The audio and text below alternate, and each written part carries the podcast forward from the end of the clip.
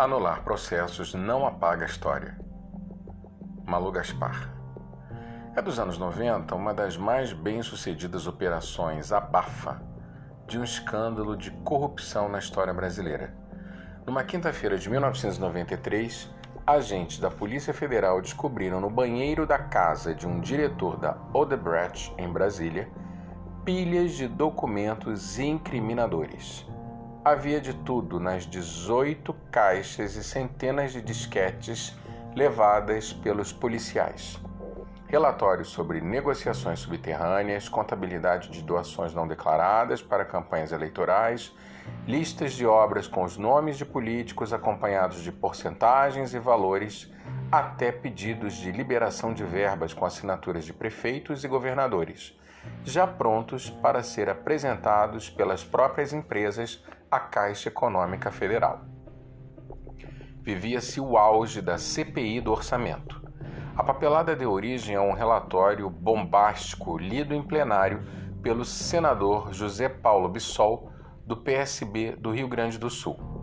Bissol, porém, cometeu um erro primário ao propagar que um documento com o organograma formal da empreiteira era, na verdade, um mapa de organização criminosa.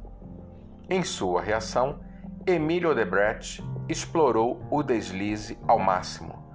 Numa entrevista coletiva tão performática quanto a leitura de Bissol, acusou o senador de perseguição, ignorância e má-fé.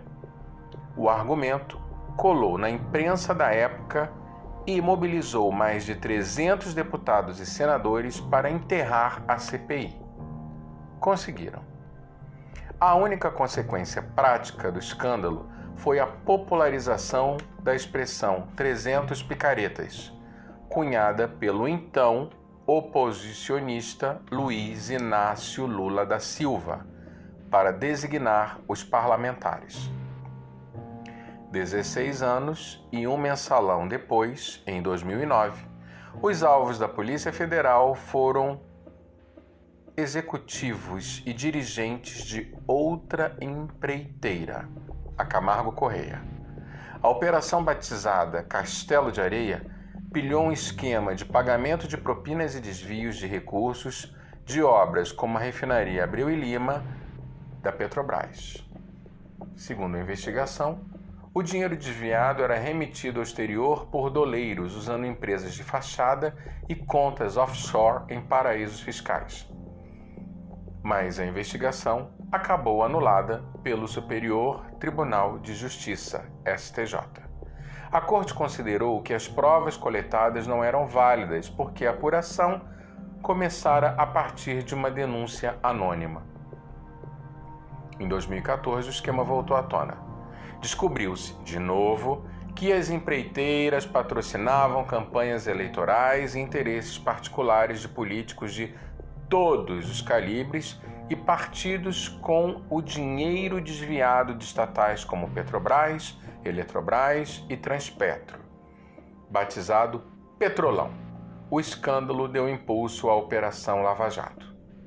Dessa vez, as investigações foram mais longe, renderam 295 prisões, 140 delações premiadas, a devolução de 4,3 bilhões aos cofres públicos e impulsionaram um processo de impeachment. Mas, como nos outros casos, o dia da desforra chegou.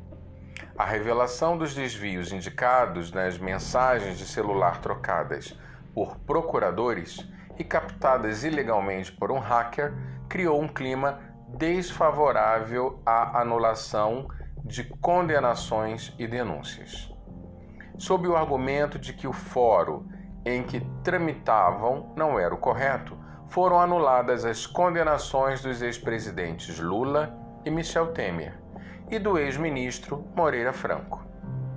O mesmo argumento levou à suspensão de ações contra o atual presidente da Câmara, Arthur Lira. Questões processuais já tinham enviado para a gaveta o processo contra o senador José Serra. Todas essas decisões, comemoradas efusivamente por uns, discretamente por outros, têm enorme serventia político-eleitoral. Ajudam a construir narrativas.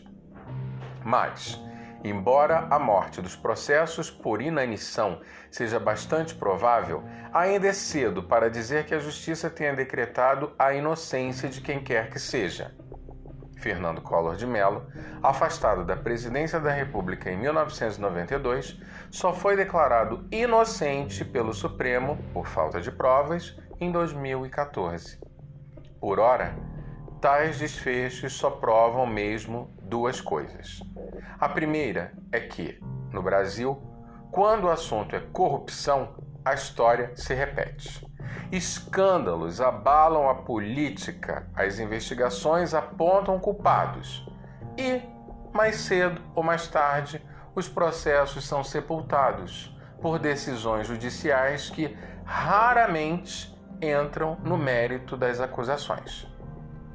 A segunda, e mais importante, é que a história não se anula, muito menos a caneta, a canetadas.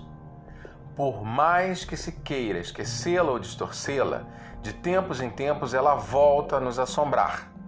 Quando isso acontece, acumulam-se os prejuízos, aumenta a insegurança jurídica e se reforçam narrativas políticas cada vez mais simplistas e muitas vezes irresponsáveis.